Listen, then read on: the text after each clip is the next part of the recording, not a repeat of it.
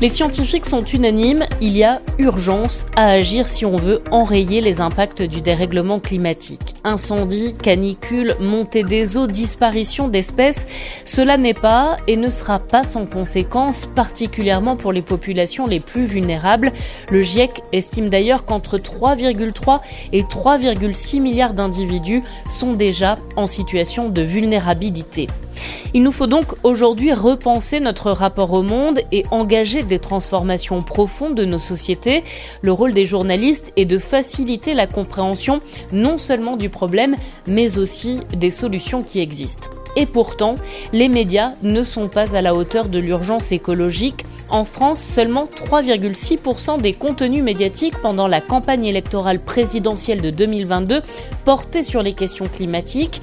Et d'après le baromètre Data for Good et de l'association Cota Climat, 1 à 2% du volume médiatique est consacré aux enjeux écologiques. Alors, comment l'expliquer? Comment mieux faire? Échange avec le politologue François Gémen, un des co-auteurs du sixième rapport du GIEC que j'ai rencontré en juillet dernier. Alors, je vous ai apporté la presse du jour. je voulais vous montrer un peu, donc je vous ai apporté les quotidiens. Je vous ai apporté aussi le, le dernier hors-série de l'Obs, qui est sur la grande histoire du climat.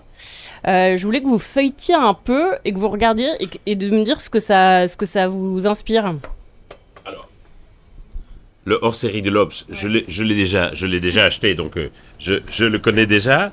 C'est vraiment les quotidiens de ce matin, vendredi 7 juillet. Je décris aussi pour les auditeurs. Donc, euh, Libé titre sur Macron après les émeutes, en se demandant quelle sera la prochaine étape, avec un dessin qui qui, qui, montre une, un amoncellement de voitures, d'objets détruits et de gens en colère, et Macron au pied de la côte euh, sur son vélo.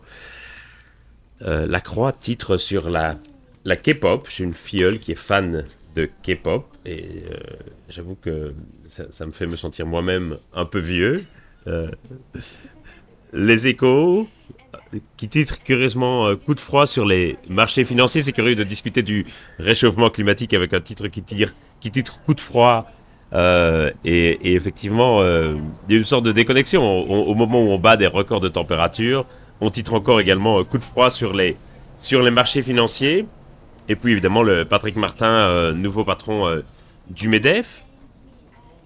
Je passe au monde avec les premiers éléments de l'enquête sur la mort de Nahel, et puis cette grande série sur l'adaptation euh, qu'ils traitent maintenant depuis euh, plusieurs jours et qu'ils vont continuer à traiter jusqu'au jusqu'au début de l'été, euh, et qui montre à quel point les écoles, les collèges et les lycées vont aussi devoir s'adapter. Ça, je pense que c'est vraiment un, un, élément assez marquant dans le débat public, c'est que les questions d'adaptation ont pris de plus en plus de place et qu'on réalise bien que quoi qu'on fasse, nous allons être touchés par les impacts du changement climatique. Donc on sort peu à peu, depuis l'été 2022, d'une forme de torpeur dans laquelle nous étions euh, et, euh, et qui effectivement nous, nous, nous, alerte quant au fait que nous ne sommes pas du tout invulnérables ou immunisés par rapport aux impacts du changement climatique. Et on a encore tendance parfois à opposer les questions d'atténuation, donc de baisse de nos émissions avec les questions d'adaptation, alors qu'il faut évidemment comprendre ces deux enjeux comme complémentaires. Nous n'avons plus le choix aujourd'hui de choisir entre l'atténuation ou l'adaptation, il va falloir faire les deux.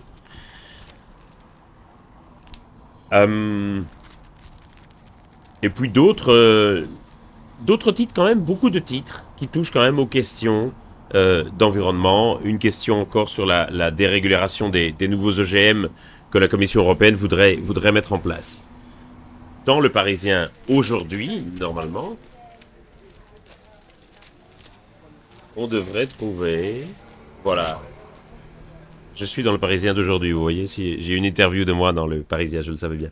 Euh, parce qu'il y a un grand article effectivement sur ces records de température que nous battons les uns après les autres. Et donc dans cette interview, j'insiste sur la nécessité de, de fournir des solutions aux gens, euh, mais aussi sur le fait que nous ne devons pas traiter ces records de température comme des événements exceptionnels. C'est en réalité des événements structurels. Tant que nous n'aurons pas atteint la neutralité carbone, le niveau de concentration des gaz à effet de serre dans l'atmosphère va continuer à monter et de ce fait, les températures vont également continuer à monter.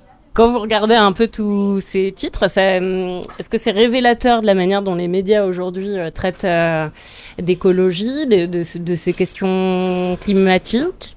Comment vous analysez un peu aujourd'hui euh, le, traitement des médias sur ce sujet? Je dirais qu'indéniablement, il y a eu un, saut qualitatif considérable au cours des deux ou trois dernières années et que ce sujet qui était traité encore un peu volontiers comme un sujet à part dans les questions sciences et environnement à la fin des journaux, est aujourd'hui traité comme un sujet majeur. Et donc, quasiment tous les jours, on peut trouver à la une, et c'est encore le cas euh, aujourd'hui, on peut trouver à la une ou sur des grandes doubles pages des sujets liés au climat, y compris dans la presse dite plus populaire. Voilà, le Parisien consacre une grande double page euh, à cette question euh, aujourd'hui. Donc vraiment, c'est quelque chose qui me paraît, qui me paraît assez important. Cela étant, on est parfois encore dans un traitement parfois un peu contradictoire.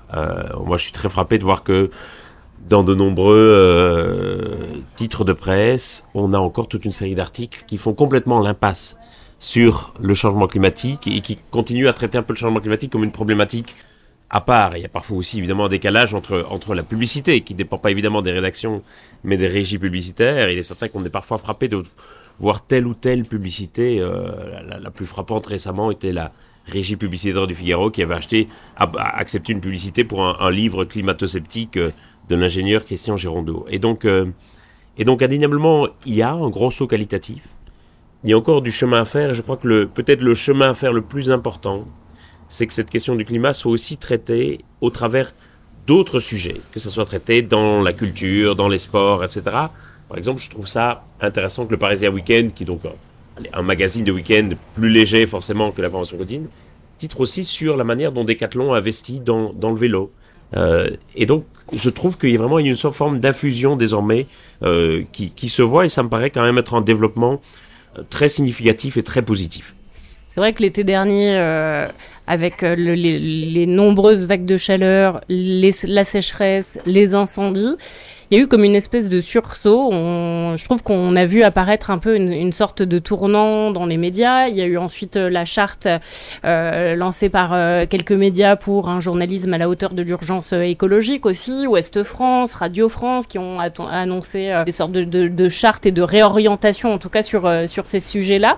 Qu'est-ce qui fait que justement il y a ce, il y a ce soubresaut à ce moment-là qui se met en place?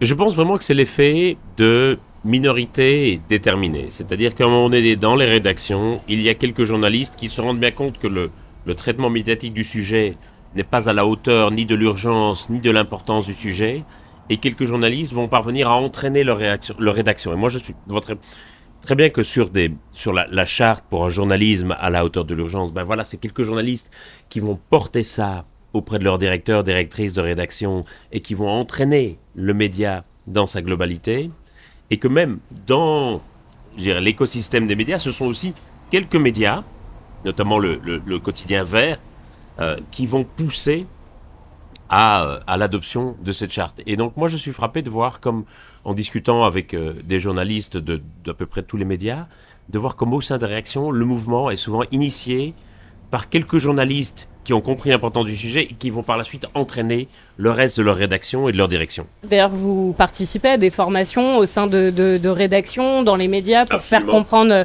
justement euh, les, les, enjeux. C'est quoi les réticences en fait? Il faut dire que c'est un sujet complexe déjà quand même, qui est pas facile à, à maîtriser, à comprendre. Ça veut dire qu'il faut se former. Ça veut dire qu'il faut se former.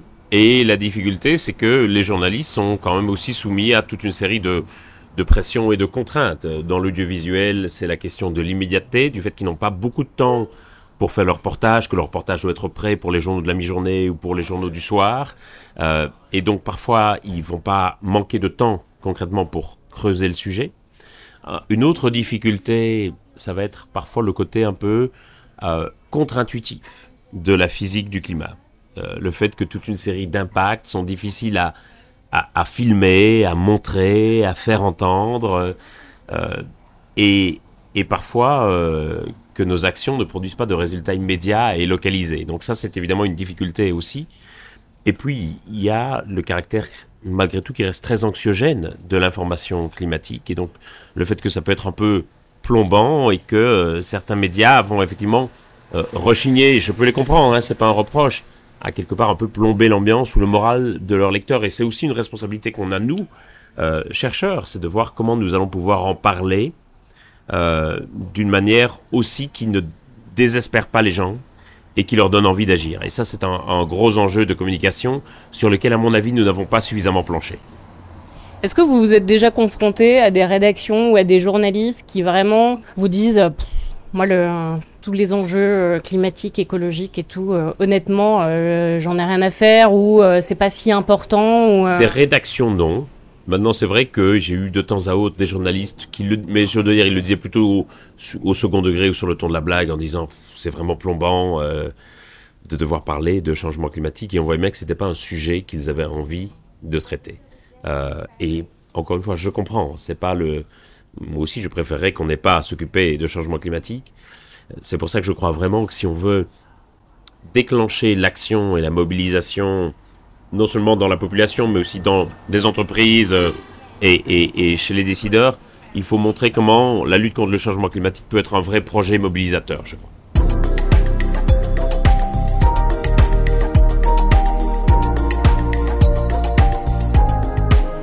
Une des grandes questions, évidemment, c'est de savoir comment en fait traiter ce type d'information sans tomber dans l'anxiété. Il faut alerter sur l'urgence, montrer euh, qu'il faut agir rapidement et en même temps, pour les gens, se retrouver seuls euh, face à ce genre d'informations, ça peut être euh, hyper difficile. On entend de plus en plus parler d'éco-anxiété comment, dans le traitement aussi euh, médiatique, on peut faire différemment pour ne pas laisser les gens bah, tout seuls euh, à flipper, quoi. Bien sûr, ça peut être, euh, tout à fait euh, paralysant et voire même créer de problèmes psychologiques, voire psychiatriques sérieux chez certains, ce qui, du reste, est parfaitement compréhensible.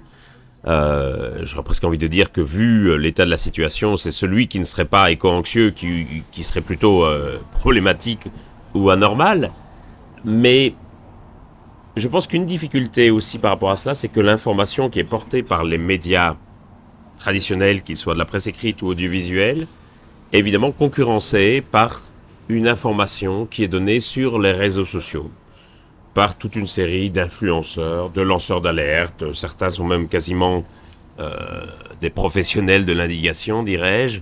Euh, et, la grande difficulté, c'est que euh, moi, ce qui me frappe, c'est combien ces influenceurs de réseaux sociaux vont souvent adopter un ton systématiquement alarmiste ou catastrophiste. Parce que c'est évidemment, c'est à celui qui criera au feu le plus fort, qui récoltera le maximum de likes, de retweets, etc.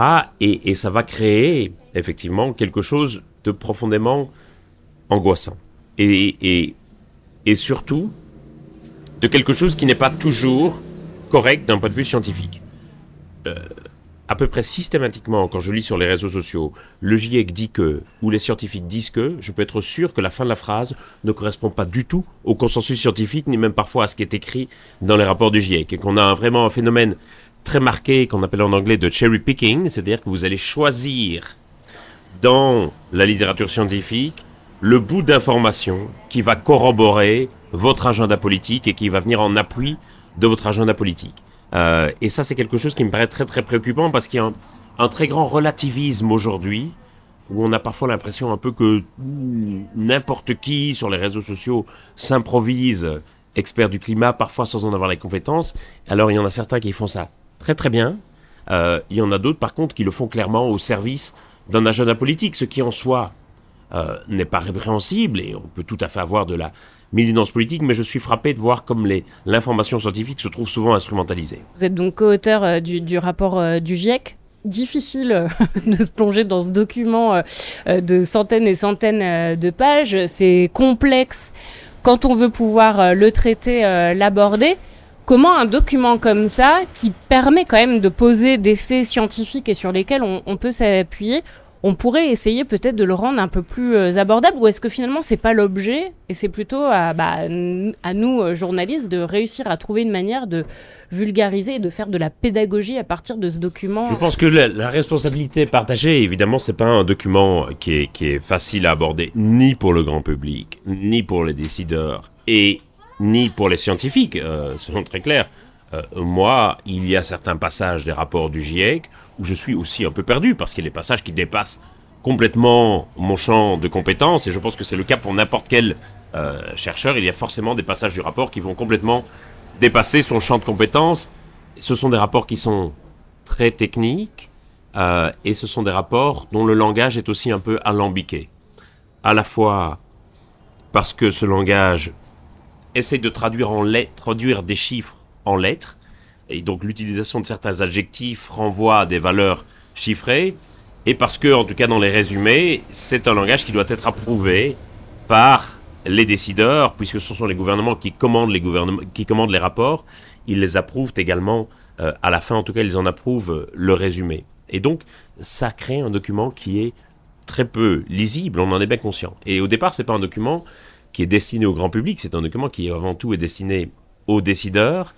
Et donc, il y a un, grand enjeu, à mon sens, dans la vulgarisation de ce document. Euh, et je pense qu'en réalité, nous devrions nous en charger nous-mêmes nous chercheurs. Je pense qu'un un biais terrible qu'ont parfois les journalistes ou le grand public, c'est d'imaginer que les chercheurs sont incapables d'expliquer les choses simplement à des situations du grand public et qu'il y a toujours besoin d'un influenceur ou d'un amuseur public pour faire comprendre les choses aux gens. Je pense que les scientifiques, les chercheurs peuvent très bien s'en charger tout seuls.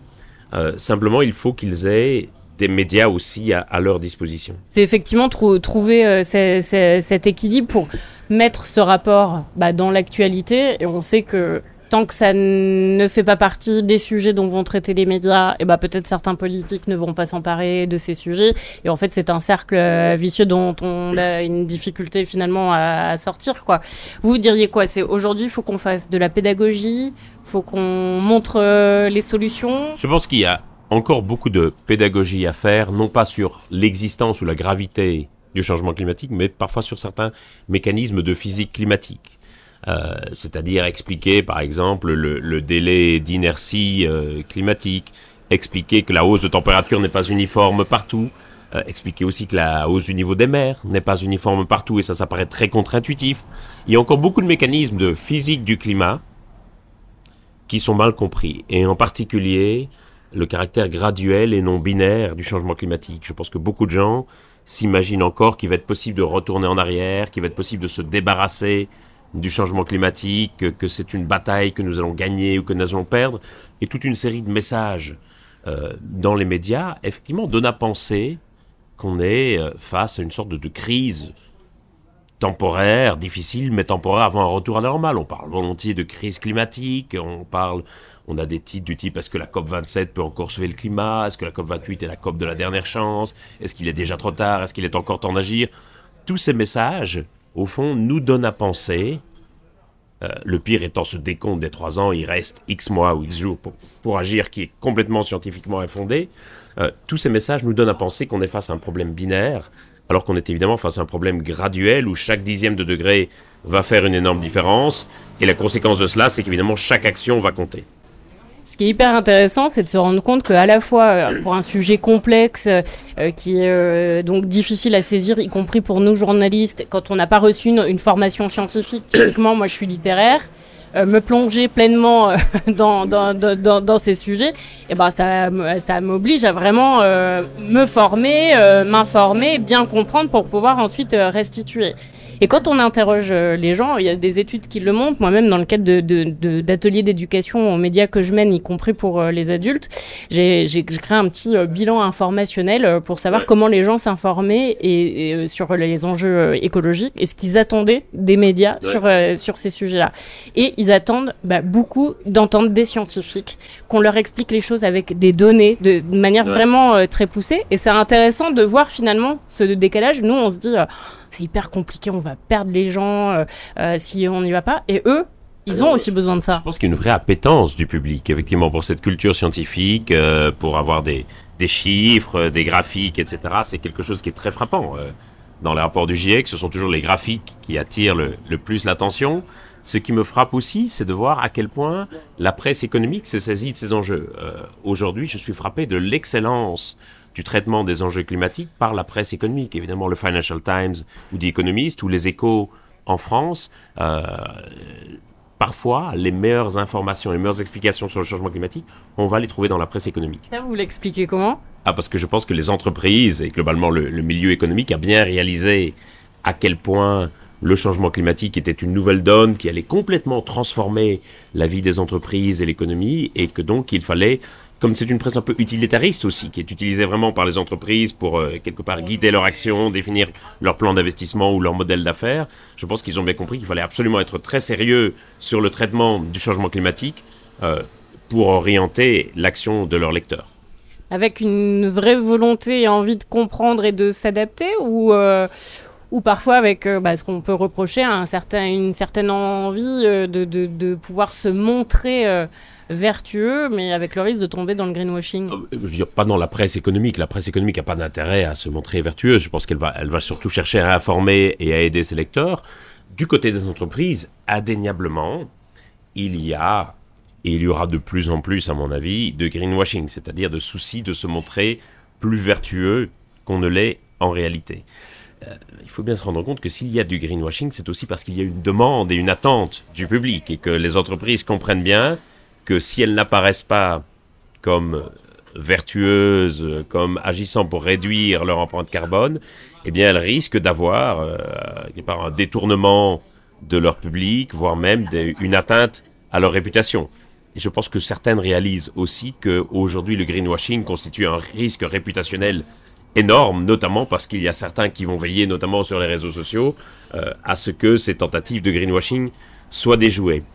Ce que je trouve dommage, c'est l'apparition d'un autre phénomène qu'on appelle le greenwashing, c'est-à-dire que par peur d'être accusé de greenwashing, euh, donc de verdissement euh, de leur action, les entreprises, certaines entreprises qui ont fait des gestes et qui ont posé des décisions, se retiennent de communiquer sur ces décisions de peur d'être accusé de greenwashing. Or, je crois qu'il faut absolument valoriser aussi les décisions et les entreprises qui ont pris des pas dans la bonne direction et qui ont pris parfois des décisions audacieuses et courageuses. Ce qui me paraît le plus important dans cette affaire, c'est, l'honnêteté et la transparence. Je pense que tout le monde comprend bien que des entreprises avec une lourde empreinte carbone ne peuvent pas se décarboner du jour au lendemain et que ce qui compte est la trajectoire sur laquelle elles s'engagent. Si on prend une entreprise comme Total Energy, ce qui est reproché à Total Energy, c'est pas d'avoir une lourde empreinte carbone, mais c'est de ne pas s'inscrire suffisamment sur une trajectoire de décarbonation et de promotion des, énergies euh, renouvelables. Euh, d'autres entreprises, y compris avec une lourde empreinte carbone, je pense qu'ils parviennent beaucoup mieux et je pense que vraiment la clé dans tout ça, c'est l'honnêteté. Et, je pense que le, public ne laissera plus passer et de moins en moins passer des, des tentatives de greenwashing. Par contre, je pense que les gens peuvent comprendre qu'évidemment, une entreprise comme Total Energy a une empreinte carbone plus lourde que, que Gallimard, par exemple, et que bien entendu, les, trajectoires de décarbonation des deux côtés sont forcément un peu différentes. Vous, en tant que scientifique, qu'est-ce que vous aimeriez voir dans, dans les médias euh, Peut-être euh, les sujets que vous aimeriez euh, qu'on traite plus? J'aimerais qu'il ne soit plus possible d'identifier spécifiquement les articles qui traitent du climat. C'est-à-dire qu'on a encore aujourd'hui toute une série d'associations qui vont, euh, notamment quota climat, c'est-à-dire qui vont essayer de calculer un peu le temps d'antenne consacré au climat ou la quantité de pages dans la presse écrite euh, consacrée au climat. J'ai envie de dire que tant qu'il sera possible de faire ça, ça veut dire que la question du climat ne sera pas encore vraiment intégrée comme un enjeu matriciel, que ça sera intégré comme un sujet parmi d'autres sports, culture, climat. Euh, je pense que ça doit être un sujet qui doit irriguer l'ensemble des sujets et je pense qu'on aura vraiment réussi euh, ce défi en matière de traitement médiatique le jour où il ne sera plus possible de décompter les minutes d'antenne ou le nombre de mots consacrés au climat. Il y a des sujets que vous aimeriez voir euh, plus traités. Euh, tout à l'heure, vous disiez peut-être de, certains phénomènes, en tout cas, à, faire, à faire comprendre. je voudrais que, mais en général, je voudrais que l'information, les impacts du changement climatique dans les pays du Sud soient davantage traités. On a, on a facilement tendance à être concerné par nous-mêmes. Euh, que les questions de politique climatique et énergétique dans les pays émergents soient davantage traitées. Notre futur climatique est largement en train d'être décidé en ce moment à New Delhi, au Caire, à Mexico ou à Lagos, et force est de constater qu'on s'intéresse assez peu aux politiques énergétiques et climatiques de ces différents pays. Euh, Voilà. Et puis, et puis les enjeux d'adaptation, je pense, doivent recevoir davantage de traitement. C'est déjà en train de le cas. On voit que c'est un sujet qui monte et, je m'en réjouis. Ce serait quoi votre média idéal? Ça serait euh, une chaîne de télévision qui parviendrait à intégrer le changement climatique dans ses programmes de divertissement. Je suis frappé comme dans les, comme dans les, les jeux, par exemple, de type questions pour un champion ou les quiz. Il y a peu de questions sur les sciences et le climat. Il y a des questions sur l'histoire à n'en plus finir. Très peu de questions sur le climat. Je suis frappé comme cette question du changement climatique n'apparaît pas du tout dans les émissions de télé-réalité, par exemple. Alors qu'il y aurait des choses fantastiques. J'allais vous le dire. À quel point le fait de montrer euh, des influenceurs qui vivent à Dubaï et qui prennent l'avion tous les trois matins, il y a effectivement de quoi se poser des questions dans la représentation des jeunes. Absolument, absolument. Et donc voilà, si j'avais une sorte de média idéal, si je devais être directeur d'un média idéal, je serais une chaîne de télévision de divertissement plutôt que d'information. Vous êtes plutôt optimiste. Euh, est-ce que vous, vous éprouvez de l'éco-anxiété euh, quand on, a la tête mm. dedans tous les jours? Comment on arrive aussi peut-être à, garder un peu de distance? Mon éco-anxiété, elle vient des moments où on a du mal à faire des choses ensemble. Quand je vois la société très divisée, très clivée, quand je vois le languissement de certains politiques et de certains médias aussi vers l'extrême droite, ça c'est quelque chose qui provoque chez moi une grande éco-anxiété. Donc contrairement à beaucoup, mon éco-anxiété ne vient pas tellement euh, des alertes sur l'environnement, les records de température, la fonte des glaciers, etc. Sans doute parce que j'y suis peut-être plus habitué qu'un autre. Mon éco-anxiété, elle, vient de, des divisions dans la société et de ce moment où j'ai l'impression qu'on va pas y arriver parce que nous sommes trop divisés, parce que les sujets deviennent trop clivant. Et c'est ça qui provoque mon éco-anxiété. Merci beaucoup. avec grand plaisir.